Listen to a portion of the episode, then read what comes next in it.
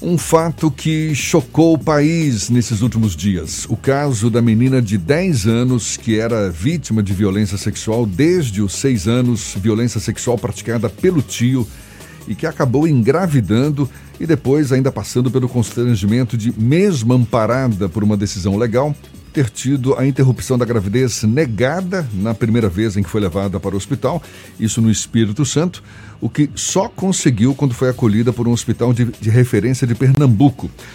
De acordo com o Código Penal Brasileiro, a, interpre a, interpretação do artigo 128 é clara e ampara a interrupção legal de gravidez decorrente de estupro, assim como existiu também evidente risco de morte com as possíveis complicações de uma gravidez tão prematura como foi o caso. A gente fala mais sobre o assunto conversando agora com a integrante da Comissão Nacional especializada em violência sexual e interrupção gestacional prevista em lei, a médica obstetra e ginecologista Isabelle Cantídio Fernandes Diógenes, nossa convidada também aqui no Issa Bahia. Seja bem-vinda. Bom dia, doutora Isabelle. Bom dia. É um caso Bom que. Dia, Jefferson. Prazer tê-la aqui conosco.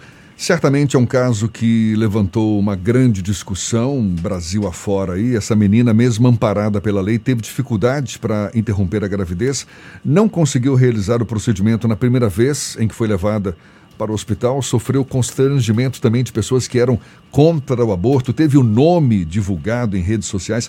Como é que a senhora avalia a forma como esse caso foi conduzido? Bom, a, a questão de adolescência, né? Então, queria dar bom dia para todos vocês, agradecer o convite e aqui nós trazemos alguns esclarecimentos baseados no condicionamento da FEBRAS, uma nota que saiu no dia 18, ontem, de agosto de 2020. Sem dúvida nenhuma, é um caso que é muito brutal, que deixou todo, todo o mundo né, muito tenso e repensando nas suas, nas suas atitudes, nas suas ações. Então, segundo a OMS, a adolescência é definida como um crescimento e um desenvolvimento humano que acontece depois da infância e antes da fase adulta. E esse período era dividido em precoce e em tardio. Essa gravidez aconteceu exatamente no período de adolescência precoce, entre 10 a 14 anos, onde ocorrem as mais significativas complicações maternas, devido à imaturidade biológica desse corpinho, principalmente do ponto de vista reprodutivo. Então, complicações muito graves podem acontecer com essa criança, como a gravidez, né, durante a gravidez, como a anemia, a pré-eclâmpsia e a eclâmpsia, né, que tem um risco iminente de vida, é, de morte, perdoe, o diabetes gestacional, os partos distóxicos, que são aqueles partos difíceis, que aumentam muito as taxas de morbidade materna e fetal. Além dos traumas físicos, psicológicos, que podem culminar na morte. A longo prazo, né, repercussões importantíssimas podem acontecer na vida dessa criança. Sabemos o alto percentual de abandono escolar. Muitas dessas crianças têm abuso de álcool e de drogas. São marcadas pela baixa autoestima e pelas suas consequências e assim, as doenças crônicas, como doenças autoimunes e como os cânceres, que podem acontecer e ocorrer decorrentes do estresse pós-traumático.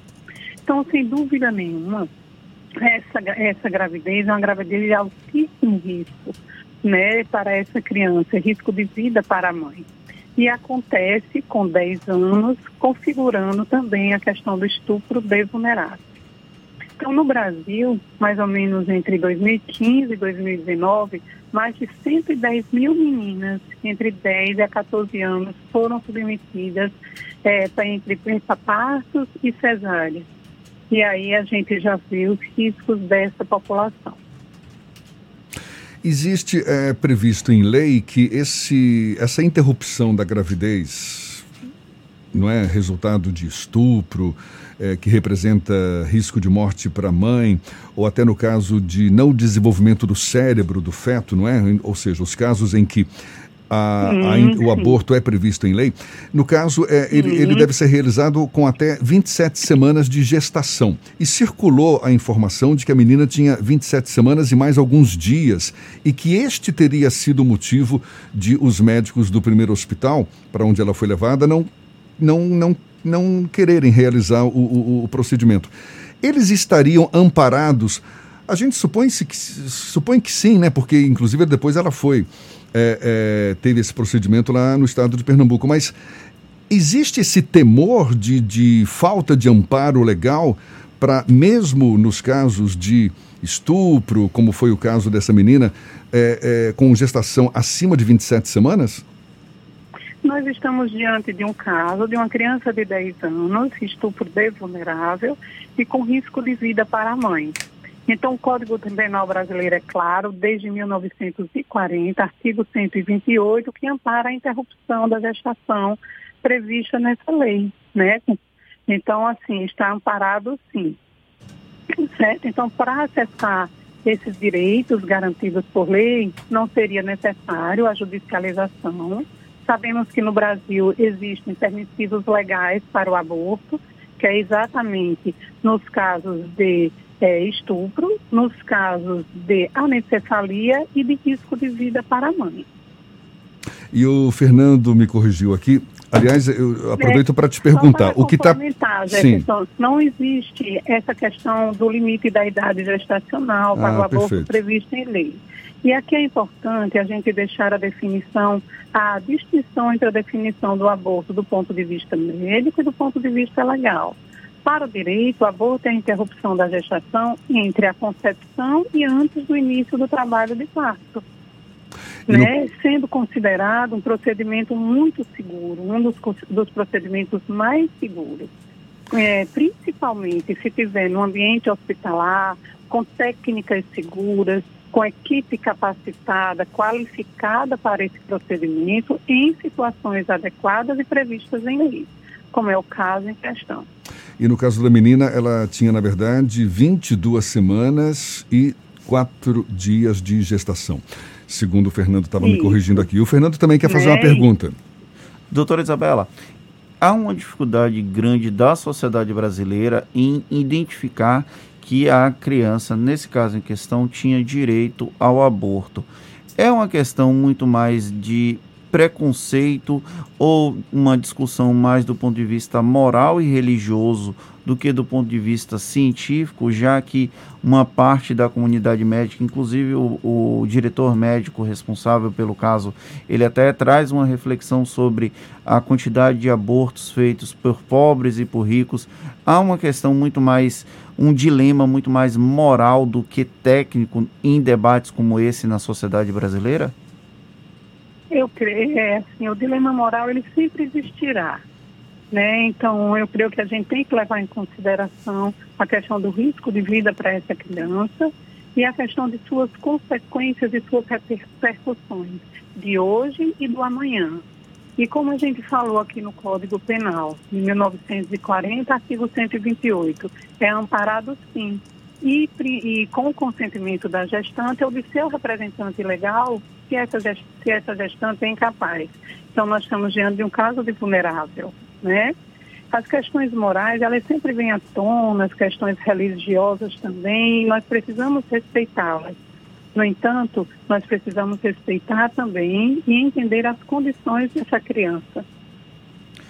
Essa transferência no caso, ela estava no Espírito Santo, foi obrigada a ser transferida para um hospital referência em Recife, que acabou fazendo o procedimento.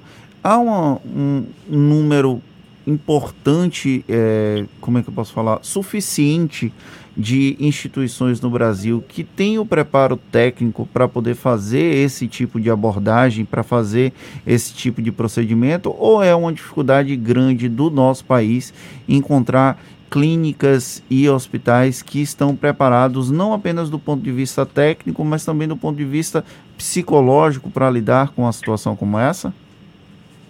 É, existe um número de serviços de referência no Brasil, sim, e nós estamos diante de um caso que precisa de uma qualificação é, especial da equipe técnica é, de receber essa criança. E o hospital para que essa criança foi referendado é um hospital que já tem é, bastante nome, bastante qualificação na interrupção da gestação prevista em lei. Doutora, um médico, ele pode se recusar a fazer um aborto legal? Objeção de. Um minutinho que aqui está ruim. Melhorou o nosso sinal? Melhorou, melhorou. A objeção de consciência é quando tem algo previsto em lei e aquele profissional ele não consegue fazer porque é contra os seus princípios. No entanto, a Federação Internacional de Ginecologia e Obstetrícia, desde 2012, ela diz que qualquer objeção de consciência é secundária ao seu dever, ao bem-estar de seus pacientes. Então, isso é o que nós chamamos de objeção de consciência. Ou seja, está no direito dele de, de negar esse procedimento. Desde que e não fira. Que é sempre secundário ao seu dever e ao bem-estar de nossas pacientes, a objeção da consciência. Tá certo, a gente agradece muito a sua participação, pelos seus esclarecimentos. Doutora Isabelle Cantídio Fernandes Diógenes, que é integrante da Comissão Nacional Especializada em Violência Sexual e Interrupção Gestacional, prevista em lei, também médico obstetra e ginecologista. Mais uma vez, muito obrigado e um bom dia. Até uma próxima para a senhora. Muito obrigada. Só queria também lembrar aqui que a exposição dos dados da vítima menor de idade, ela infringe os princípios do Estatuto da Criança e da Adolescente e da Constituição Federal, né? E deixar para vocês uma mensagem de que a gente precisa encarar essa situação tão difícil e tão brutal que aconteceu no nosso país e que a gente revê todas as nossas condutas como pessoa, como profissional né, trocar o amor, é, trocar o ódio pelo amor, fazer com que o amor sempre ele prevaleça e que o ser humano ele trabalhe para que ele consiga máxima medida para que situações como essa elas deixem de existir. Então eu aqui dou um bom dia para todos vocês e que deixo essas reflexões para todos nós profissionais de áreas de saúde, de áreas afins, em relação a esse caso da menina de 10 anos.